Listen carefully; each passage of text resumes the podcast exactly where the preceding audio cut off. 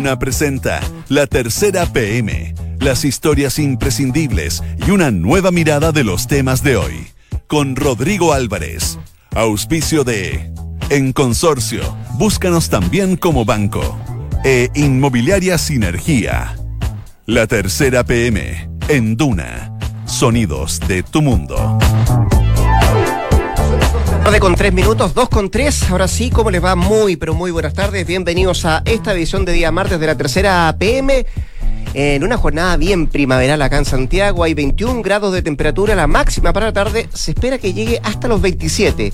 Mañana podríamos tener una extrema de 31 grados acá en la región metropolitana, pero el jueves va a bajar rotundamente ¿ah? y rápidamente, hasta los 22 grados de máxima se espera acá en la región metropolitana. Con ese escenario, con ese ambiente, le damos la bienvenida, las buenas tardes y usted quiere conocer los títulos de la tercera PM de hoy, se los contamos de inmediato está todo enfocado en lo que está pasando en Nueva York, en la Asamblea General de Naciones Unidas, pero lo que pasó ayer también con la acción climática, la cumbre de acción climática. Y el principal titular de la tercera PM hoy día tiene que ver con eso. How dare you? Las pasiones y argumentos a favor y en contra de Greta por Kaiser versus Girardi. ¿Cómo se atreve? La pregunta que hizo ayer Greta, eh, Greta Thunberg, eh, cuando expuso ahí ante la Asamblea General de Naciones Unidas de lo que está pasando con el cambio climático y la actitud de algunos gobiernos de ser poco eh, auspiciosos respecto a las las promesas que hacen respecto al cambio climático. Ese es uno de los temas que destaca hoy día la tercera PM. También le contamos los primeros 30 días del comandante Ramiro en la CAS. De conciertos, se ejercita y lee a Bolaño. Pudimos enterar de lo que está haciendo el comandante Ramiro en la cárcel de alta seguridad. También destaca hoy día la tercera PM, a dos meses de la COP25, Piñera firmará el acuerdo de Escazú. Formalmente esto debiese ocurrir el próximo día jueves, en dos días más, pero hay algunas declaraciones del presidente que eh, ponen dudas. Y a, propósito de dudas, el diseño de Lagos Weber para defender su lugar como presidenciable. Vamos a entrar en detalle en esta noticia a propósito de lo que ha manifestado hoy día en varias entrevistas eh, el senador Ricardo Lagos Weber. Y firmó para hipotecar terreno en Valle Escondido las dudas sobre el rol de Nicolás Frey en la sociedad de su tío Eduardo. La situación sigue siendo compleja en la familia Frey a propósito de lo que hemos conocido en el último tiempo. 2.5, nos vamos de inmediato a el detalle de algunas informaciones que trae hoy día la tercera PM. Está junto a nosotros Vanessa Zócar, periodista de la tercera PM, para hablar de lo que le contaba yo, el diseño de Lagos Weber para defender su lugar como presidenciable. Esto a raíz de la entrevista del domingo en eh, TVN por parte de la hoy alta comisionada de Derechos Humanos em, para Naciones Unidas, Michelle Bachelet, la expresidenta Michelle Bachelet, que eh, emitió un rotundo y categórico no a la posibilidad de postularse a una tercera candidatura presidencial. Y eso, em, en algunos lados dicen calmó las aguas, en otros las agitó. Eh, y ayer, em, en el tema del día, la tercera traía desplegada en dos páginas una infografía con 21, 21 son los nombres que aparecen como posibles candidatos presidenciales. Algunos que se niegan, otros que estarían dispuestos. Bueno, y uno de esos 21 es justamente Ricardo Lago Feber. Eh, ¿No es así, Vanessa? ¿Cómo te va? Buenas tardes. ¿Cómo estás? Y gracias por estar acá. Em, ¿Qué hay detrás de esto? Eh, efectivamente, ¿cuál es el diseño del senador? Eh, ¿Con qué apoyo cuenta? ¿Y, ¿Y qué tan efectivo es que efectivamente él se transforme en una carta presidencial? Bueno, hay que dejar en claro de que esto no es la primera vez que Ricardo Lagos Weber se declara disponible. No es la primera vez que le preguntan tampoco. No, no, no, para nada. Eh, el punto es que durante al menos parte de este año el parlamentario del PPD había estado...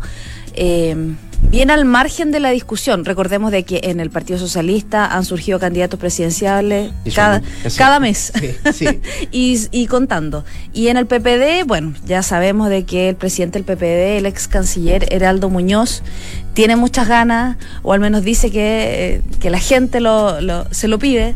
Y bueno, así han surgido varios nombres. Ricardo Lagos Weber, si bien había dicho antes de que estaba disponible durante este año, se había mantenido en estos últimos meses más bien de bien bajo perfil. Pero claro, como tú bien dices, la presidenta Michelle Bachelet sale a aclarar de que ella no está disponible, una vez más, y bueno, y eso efectivamente agitó aguas en distintas partes y también en el Partido por la Democracia y por eso, mm. hasta donde sabemos, Ricardo Lagos Weber sale a ratificar eh, su decisión de postular. Ahora, hay que recordar de que Lagos Weber sale a decir esto eh, después de que eh, personeros como eh, Oscar Landerreche eh, y otros, Marcelo Díaz, varios parlamentarios han ido surgiendo en, estas últimos, en estos últimos meses. Mm. Entonces lo que nos plantean a nosotros es que, claro, hacía falta un, un recordatorio, un recordatorio, a juicio de él, hacía falta un recordatorio de que él también está en esta nómina y que también ha habido presión, según dicen sus cercanos, presión en su sector, en su zona, porque salga a ratificar de que él tiene ganas de postular. Eso te iba a preguntar, eh, es bueno ser un recordatorio, pero cuando no hay más nombres, uno dice, bueno, es un recordatorio y está presente. Mm. Pero cuando hay nombres al lado, como tú mencionabas muy bien, el propio presidente del partido, Heraldo Muñoz, y también Felipe Arboe, que ha sido, se ha manifestado o le han preguntado en también alguna oportunidad, él no lo ha descartado de plano, pero también ha sido una de las cartas, uno de los nombres que, que ha surgido. Me imagino que eso mete ruido, ¿no? Por supuesto, dentro del PPD, bueno, vendría siendo el cuarto. Efectivamente, Felipe Arboe no ha dicho eh, públicamente estar disponible, pero todo el mundo lo menciona en la nómina y hasta donde sabemos hay una cosa de tiempo, de diseño, de que por eso no, no ha salido a la luz. Eh, se te olvidó Jorge Tarut, que también, sí, se me había olvidado. sí, eh, que él cada, las últimas elecciones siempre se ha manifestado disponible. Desde el 2013, ¿no? Sí, mucho rato. Eh, bueno, efectivamente, dentro del PPD es un nombre más y, y claro, efectivamente, Lagos Weber, si uno mira las encuestas, en números compite está ahí con Heraldo Muñoz. Ah, ahí dentro del PPD hay, gente que eh, postula más la idea de que Muñoz es mucho más competitivo porque tiene un mejor conocimiento. Em, pero Ricardo Lago Weber también tiene un alto conocimiento y también tiene una buena, una alta valoración. En las últimas encuestas, en CADEM, en la CEP, siempre aparece bastante bien rankeado. Entonces, claro, esto genera un ruido y, dice, bueno, ¿en qué momento el PPD va a definir? Uno piensa que en el Partido Socialista la discusión hoy día es si va a haber primarias abiertas o cerradas, porque ellos ya se definieron en algún congreso por esa vía. En el PPD no es lo mismo, porque hay que recordar que Ricardo Lagos Weber, con Tarut otra vez, eh, sale nominado como carta presidencial en un consejo del partido. Entonces acá va a ser esa instancia la que va a definir si el PPD opta por por cuál de todas sus cartas presidenciales y para eso falta. Y la mayoría de, la, de los postulantes, o de, no, más bien dentro del partido, las fuerzas del partido están en la opción de dejar esta decisión para después de las elecciones municipales. Eh, porque ahí vamos a saber primero si al PPD le va bien o mal eh, como elección, como partido frente al resto, porque en la medida que no le vaya tan bien al partido, obviamente que las acciones de sus candidatos bajan ostensiblemente o suben, depende de lo que pase. Y también hay otro factor que, si bien eh, no está nominado ahí como carta presidencial, eh, va esto va a depender, el panorama electoral puede cambiar mucho dependiendo de qué pase en la elección de gobernadores. Hay que recordar que Francisco Vidal, el ex ministro, postula, o al menos quiere, quiere postular. ha dicho que no públicamente, ¿ah? pero. No, no ha dicho que no. ha dicho de que va a definir eh, su decisión una vez que se aclaren las facultades que tiene el cargo. Sí, es cierto, sí. Eso es Que por ahora todavía no está muy clara. Claro, pero también hay que recordar entre Porque líneas. Puede transformarse en un gobernador que tenga una, una oficina con, ni siquiera con computadora, alguien que no tenga ni capacidad de, de desarrollo. Pero como sea, quien compita, gane o pierda, va a tener un caudal de votos, va a competir por una de las elecciones con más alto porcentaje de votantes. Entonces, quien gane o pierda se va a convertir en una persona que ya hizo una, una candidatura, ya estuvo en terreno, ya ganó, ya se presentó, ya estuvo en una papeleta. Entonces, eso cambia bastante. El, trampolín de eso para ser senador o postularse al Parlamento es. bueno, en el PPD no, lo, no lo cierran, entonces, y lo ponen como un ejemplo, porque es un ejemplo muy gráfico, pero así como ese pueden surgir otras cartas y va a haber que esperar un poco a ver qué pasa con estas cartas. Y por eso importa mucho cómo se van desplegando estos candidatos de aquí a esa fecha. A propósito de cosas que importan, eh, deja sacarte un poco del, del, partido por la democracia, Vane, em, y para esto pesan muchas cosas. Mm. Eh, para ser candidato, para ser carta presidencial, ¿cuánto le pesa a él el, el apellido Lagos? ¿O cuánto le sirve? Bueno, hay, había dudas, pues recordemos que cuando Oscar Landerreche eh, se declara disponible, hay todo un mundo que también es muy coincidente con el entorno del expresidente Lagos, que dice, bueno, eh, Landerreche es evidentemente el heredero de Lagos, por, eh, por el tipo de por el tipo de democracia que plantea, por el tipo de proyectos, por el mismo discurso, qué sé yo. Eh, claro, y ahí se abrió un poco la discusión de quién era más heredero, si esta figura que estaba recién, que es verdad que conoce muy poca gente, o el senador del PPD bueno, Lagos Ver sale a aclarar en el fin de semana eh, que su padre está con él. Mm. En el entorno insisten en que Lagos hace mucho rato que plantea que está con él. Eh, pero claro, ahora esas fuerzas vamos a ver quién porque no solamente Lago, es Lago y quienes creen en Lago, que hay todo un mundo de, la socialdemocracia que hoy día va a tener que definir si cree en este heredero natural eh, o, hay otros herederos políticos del legado del presidente. Vamos a ver cuántos se van sumando también a esto. Eh, esto está recién comenzando, a pesar de que muchos dicen que no hay que adelantar la carrera mm. presidencial hasta después de, la elección de gobernadores, pero, pero ya están muchos nombres sobre la mesa. Vanessa, muchas gracias por estar acá. Ya, pues que esté muy bien. Dos de la tarde con 13 minutos. Estás en la tercera PM con Rodrigo Álvarez. Y decíamos, entre otras cosas, que hay varios temas que están eh, dándose a raíz de lo que está pasando en Nueva York, la Asamblea General de Naciones Unidas, en eh, la cumbre también de acción climática. Leíamos varios titulares que está hoy día la tercera PM a raíz de eso, pero nos toca de cerca también por varias cosas a nosotros. Vamos a ser anfitriones de la COP25 en un par de meses más, a principios de diciembre. Pero también hay un tema que, que viene calando hondo, viene haciendo ruido al gobierno desde el año pasado, que tiene que ver con el acuerdo de Escazú. Y esto que cobra mayor importancia hoy día porque el próximo día jueves, es decir, el 26 de septiembre, se va a realizar en uno de los salones también de la ONU ahí en Nueva York eh, la ceremonia para que se firme eh, formalmente por los países de la región o suscriban o ratifiquen este tratado medioambiental de Escazú. Si bien la posición de Chile continúa en duda, eh, fue importante escuchar al presidente eh, el día de ayer que abrió la puerta a la firma, pero aseguró que se están haciendo observaciones. Ese fue el concepto que utilizó, o reservas. Reservas. El, concepto que utilizó eh, el, presidente. Usted escuchó, Andrés Muñoz, a acotarme la reserva. ¿Cómo te Andrés? Buenas tardes.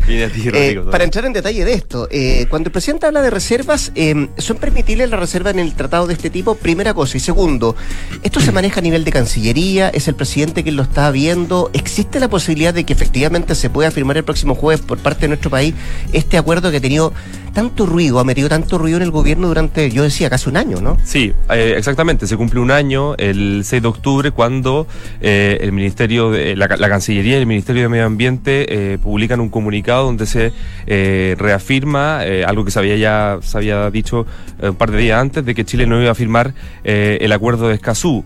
Efectivamente, son dos las razones que se grimieron en ese momento en, relación al artículo 9 y el artículo 11, si no me equivoco, eh, que eh, tendrían complicaciones eh, para Chile en cuanto al tema de la soberanía, ¿no?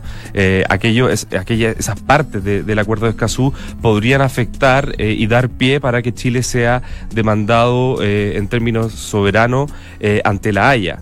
Esas fueron las principales eh, aprensiones que se hizo ver desde el gobierno en ese minuto. Y claro, hoy día ya, eh, después de un año, el escenario ya cambió. Eh, quedan dos meses, como tú bien decías, para la COP25. Y el acuerdo de Escazú, que hoy día hay que aclarar de que está ratificado solamente por un país, que es Guyana, pero firmado por 16 más. Eh, de América Latina y el Caribe, em, eh, abre la puerta para, que, para ver si es que efectivamente hoy día el presidente Piñera eh, lo va a firmar o no. Las declaraciones de ayer, como también decías tú, él dice, él abre la puerta a que se pueda llegar a firmar, pero con reservas, algo que horas más tarde, apenas se lo dijo el presidente mm. Piñera, eh, fueron varios los expertos que se iban a decir de que no, no se podía hacer reserva en ese acuerdo. Déjame hacerte una pausa solamente para entender bien esto. Esto tiene que ser eh, firmado y ratificado por los países para que pueda funcionar, ¿no? Claro, tiene que ser ratificado por al menos eh, ocho países para que sea para que se eche a andar. y hay once que firmaron que no han ratificado y hay uno que sí firmó y además lo ratificó. 16, perfecto. Dice que ya firmaron, más Guyana que ya, ya ratificó. firmó y ratificó. Es el único que ha ratificado. Entonces, claro, la, ceremonia del jueves, que es va a ser en Nueva York, eh, se espera de que eh, algunos países que ya firmaron ratifiquen y que se sumen algunos otros, que, todavía ni siquiera han firmado.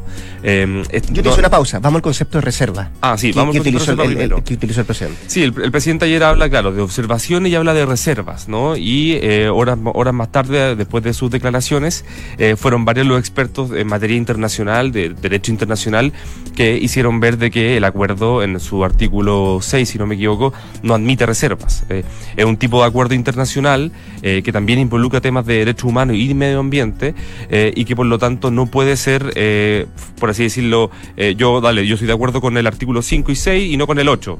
No sé, eso no se puede. Esa reserva no se puede hacer. Es el todo o nada. Es el todo o nada, claro. Lo que sí se puede hacer, y es que efectivamente hoy día en la Cancillería nos, nos explicaban de que es lo es probablemente lo que sí se va a hacer y lo que, lo que se lo que se haga para suscribir el acuerdo, es hacer una declaración interpretativa.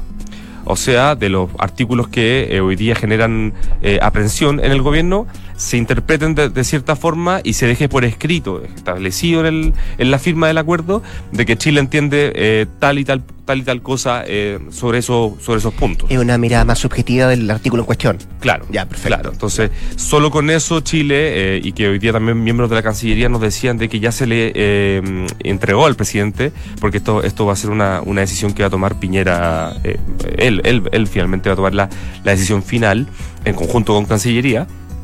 En Cancillería nos explicaban de que ya se le entregó un primer informe eh, al presidente respecto a esta, a esta mm, eh, declaración eh, subjetiva que se puede hacer del, tema, pero que falta uno, final. Sin embargo, fue- las mismas fuentes de Cancillería nos decían que es muy difícil de que se haga antes de la COP25.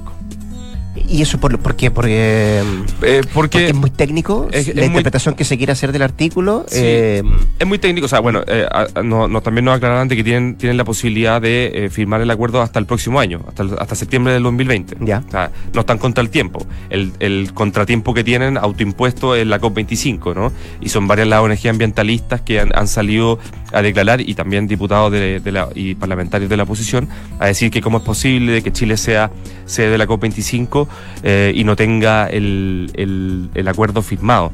Eh, claro, hay que ver qué pasa. El, eh, el- son, algunos dicen de que si es que llega a haber algo, es muy difícil de que sea a, fin, a fines de año. Andrés, Pero eh, nunca se sabe con el presidente. Sí, bueno, es que eso, a eso quiero ir. Tú decías, bueno, el- la decisión al final la va a tomar el presidente Sebastián Piñera. Sí. Eh, y partiendo de esa base, eh, me imagino que él lo ha conversado, lo ha dialogado, lo ha discutido y lo ha debatido no solamente con Cancillería, porque en más de alguna oportunidad también se juntó con los ex cancilleres, ¿cierto? Sí, ex ministros de Relaciones Exteriores, que me imagino en algún momento Escazú estuvo sobre la mesa en las conversaciones que tuvieron con ellos. Sí, los ex cancilleres, eh, de hecho, esa reunión se quedó establecido de que se iban, a- iban a seguir reuniéndose para ver específicamente este tema, específicamente los temas medioambientales, por el hecho de que se venía la, la COP. Eh, pero hoy día, por ejemplo, Heraldo Muñoz, el ex canciller del gobierno de Michelle Bachelet, nos dice de que no ha habido novedades sobre eso, no se han reunido y que no han sido consultados sobre el tema. Y él llama al, gobierno también a, a firmarlo. Ahora, que el presidente haya tenido tanto protagonismo el día de ayer en la, en la Sí. cumbre de acción climática, que haya recibido además un premio justamente allá en, en- en Nueva York Sí. a propósito de lo mismo, eh, tiende, a, tiende a creer o uno pensar de que, que se va a ir por el camino de, de, de- de firmarlo o de al menos estar en la ceremonia y decir, sí, ¿saben qué? Ya, vamos a decidir irnos por este camino, ¿no? O voy a aventurarse mucho a eso. Eh, es que claro, hoy día ta- intentamos dilucidar eh, esa, eso, eh, ver efectivamente qué se está tratando en Cancillería. Y claro, la Cancillería decía por un lado, estamos tra- trabajando en este informe donde se, va a especificar cuáles son las declara- la declaración interpretativa que se va a hacer y sobre qué punto específico, algo, algo más jurídico también. pero que, claro, la decisión que recaería siempre con, el presidente. Y el presidente tiene, tiene varios, varios flancos abiertos antes de la COP.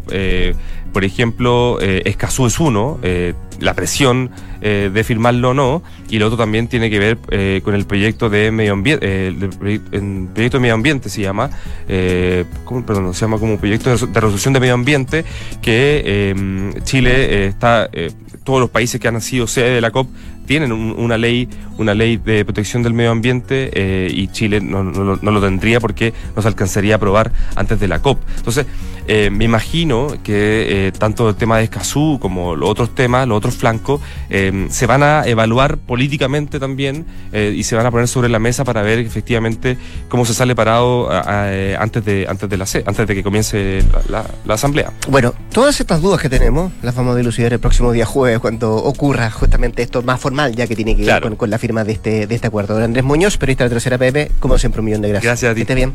2 con 22. En Duna, escuchas la tercera PM con Rodrigo Álvarez. Salgamos un ratito de la frontera eh, y crucémosla. y crucemos el charco también, vámonos a Europa, porque uno de los titulares que destacaba hoy día la tercera PM tiene que ver con la que la exhumación de los restos de Francisco Franco irrumpe en la contienda electoral en España. ¿Y por qué?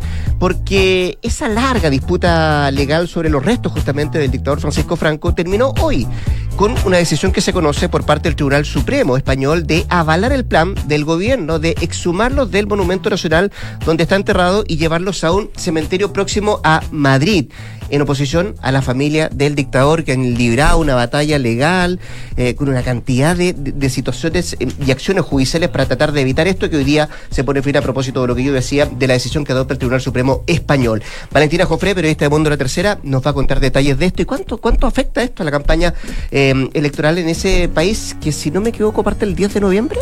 Sí, o sea, las, próximas, elecciones, que se anunciaron hoy día, porque hoy día se, acordó disolver el Parlamento. Claro, las próximas elecciones serían el 10 de noviembre y la campaña tengo entendido que eh, empezaría el 1 de noviembre. Perfecto. Y lo que quiere hacer el gobierno con esta exhumación es llevarla a cabo antes del 1 de noviembre. Eh, ellos dicen antes de que empiece esta, esta elección legislativa. Y claro, por eso se dice que sería una campaña electoral, porque este es un proyecto que el gobierno español, liderado por Pedro Sánchez, viene tramitando desde junio del año pasado, que en ese minuto eh, Pedro Sánchez dijo, esta es una idea que queremos hacer, queremos exhumar los restos del dictador Francisco Franco. Y después comenzó una batalla legal, más o menos. Eh, por ejemplo, en, agosto del año pasado, el Consejo de Ministros aprobó el decreto que autoriza esta exhumación. Y después, en marzo de este año, el gobierno indicó que la exhumación se iba a concretar el 10 de junio. Pero mm. el 5 de junio, el Tribunal Supremo paralizó esto porque acogió el recurso que hoy día supimos que finalmente el, el recurso de la familia. Sí que hoy día supimos que finalmente el, tribunal desestimó. Eh, vale, eh, y por eso se entienden las palabras hoy día de, Pedro Sánchez, eh, que está, recordemos, en la Asamblea General de Naciones Unidas en Nueva York, cuando él dice, hoy vivimos una gran victoria de la democracia española. Esa declaración que hace Sánchez, eh, con ese tono además y con los conceptos que utiliza, eh, claramente irrumpe para los dos lados, para la misma contienda electoral y para el triunfo que tú detallabas de lo que significa en esta lucha que ha llevado adelante el gobierno de Sánchez, ¿no? Sí, o sea, eh, todos los medios españoles hablan de que este era como el proyecto estrella de Pedro Sánchez, un poco para... algunos hablan de que era una medida un poco populista, en, porque la figura de Franco genera harta división en España. Y además que hoy día igual habló la vicepresidenta mm, del gobierno español, Carmen Calvo, y ella dijo que eh, celebró también esta decisión y dijo que éramos la única democracia europea que tenía a un dictador en un mausoleo de Estado. Entonces, claro, es una victoria por el tema, eh, la división que genera Franco, lo que él representa, y también eh, porque el gobierno está súper, está en una situación bien compleja, no ha logrado formar, hubo elecciones en abril. ¿Mm? Y desde ahí eh, Pedro Sánchez tenía la tarea de eh, formar una coalición de gobierno. eso no ha podido eh, llevarse a cabo y por eso finalmente hoy día se, se disolvió el Parlamento y se van a convocar nuevas elecciones en, por segunda vez en, en, este año. Solo, solo para contextualizar, recordemos que Franco murió en el 75, 1975, y ahí fue eh, enterrado, ¿cierto? En esta en este mausoleo, em, en la basílica, en los restos eh, donde se fue llevado, en el Valle de los Caídos, eh, un, mausoleo, un, cementerio, si lo queremos llamar así, que incluso él mandó a construir. Que él mismo construyó. Y con, y con presos políticos españoles, además. O sea, tiene todo todo un, clamor político y un trasfondo político, lo que, lo que significa no solamente la, muerte, el cuerpo de Franco, sino además la misma construcción de esta. Sí, y el trasfondo va también este porque en esta, en esta basílica eh, hay casi 34.000 cuerpos de víctimas de ambos bandos de la guerra civil. Y muchos de estos cuerpos, en el fondo, eh, no, no obtuvieron el consentimiento de las familias para ser trasladados a ese lugar y se dice que están en fosas comunes. Entonces, eh, los familiares de, estas víctimas también han pedido que saquen los restos de sus familiares porque ellos nunca eh, dieron, por así decirlo, el consentimiento de que los cuerpos de, estas víctimas estuvieran ahí junto al mausoleo donde está, o sea, donde está eh, enterrado Franco. Valentina, entiendo, sí, entiendo que tú decías, bueno, la idea es que esto no irrumpa tanto en la elección española, pero, pero y entiendo también que el gobierno quiere que la exhumación ocurra lo antes posible. ¿Será posible eso? ¿Hay algún resquicio legal, alguna acción judicial que pueda eh, llevar adelante los nietos, en este caso de Franco, como para evitar que, esto ocurra lo antes posible? Sí, eh, ya se ha dicho que la familia ya confirmó que iba a recurrir al Tribunal Constitucional Pero igual se espera que este el, recurrir al Tribunal Constitucional no necesariamente va a retrasar la decisión del, Supremo. De o sea, puede presentar el recurso, pedir que, lo, que lo vea el tribunal, pero igual la exhumación puede llevarse adelante. Esto igual va a seguir en, en camino hasta que tal vez el Tribunal Constitucional diga no, eh, esto no, podemos, no se puede llevar a cabo, revisémoslo bien, pero eh, en el fondo todos los medios dicen que el recurrir al Tribunal Constitucional significa poco a estas alturas, porque ya, ya hay un plazo definido eh, por el gobierno, que es quien presentó el, proyecto. De todas formas, si el Tribunal Constitucional confirma la decisión del Supremo, ahí la familia va a recurrir al Tribunal Constitucional perdón, el Tribunal Europeo de Derechos Humanos, que se está en Estrasburgo, en Francia. Va a salir de la frontera, claro, ahí ya allá. Sí, ahí ya llegaría a, Europa, en el fondo, no, no local. Eh, pero ahí ya, ese sería el último recurso legal que la familia podría presentar. Y ahí ya no se sabe realmente qué puede pasar, pero el tiempo es súper limitado en el fondo. O sea, el, gobierno lo quiere llevar a cabo en un mes y un par de semanas, antes del, del 1 de noviembre. ¿Dónde quiere llevarlo la familia? ¿A él? ¿Los restos? Ah, la familia lo, que lleva, lo quiere llevar a la Catedral de la Almudena. Ah, perfecto, ya. Y eso está en el centro de mm. Madrid. Y el gobierno en el fondo rechaza esta, este sitio porque dice que cualquier celebración o cualquier muestra como de apoyo a Franco en ese sector puede ser eh, peligroso por medidas de seguridad. Ya, perfecto. por incidentes, porque eso puede causar división, porque ese lugar está en el centro de Madrid al lado del Palacio Real. Entonces el gobierno dice que ese lugar no porque podría causar incidentes ah, en, un, personaje histórico de España que por cierto generó todas estas Sí, y además que ahí también eh, está em, en la, sepultada la hija de, Franco. Entonces por eso la familia también eh, prefería dejarlo ahí, pero no sé. No hay fecha todavía, ¿cierto? Para la exhumación. Quiere, se quiere hacer cuanto antes, pero todavía no se sabe cuándo. Claro, la vicepresidenta dijo lo vamos a hacer cuanto antes. ojalá antes del, 1 de noviembre, así que ya tiene poquito tiempo. Poquito tiempo. Valentina Jofre, periodista de Mundo de la Tercera, como siempre, muchas gracias por estar acá. Gracias. 2 con 29 y con esta información, una de las tantas que trae hoy día la tercera PM en esta edición de día martes, estamos poniendo punto final a esta edición. Yo antes quiero contarle dos cosas. ¿ah? Escuche bien, en consorcio también usted los puede buscar como banco, como rentas vitalicias, corredores de bolsa e incluso todos sus seguros, porque están contigo en tus pequeños, pero también en tus grandes proyectos. Conoce más en consorcio.cl. Consorcio, tu vida es lo que los mueve. Y en Sinergia Inmobiliaria piensan cada proyecto de casa o departamento como si fuera único. La distribución de los espacios, el diseño vanguardista y las terminaciones que encantan. Sinergia Inmobiliaria, espacios bien pensados. Conócelos en isinergia.cl. 2 con 30. Puntuales nos vamos hoy día. Hasta acá esta edición de la tercera PM que se junto a nosotros acá al 89.7. Ya llegan las cartas notables y a las 3 de la tarde, como siempre, sintonía crónica. Nosotros, si Dios así lo quiere, nos juntamos mañana a partir de las 14. Que lo pase bien, buenas tardes.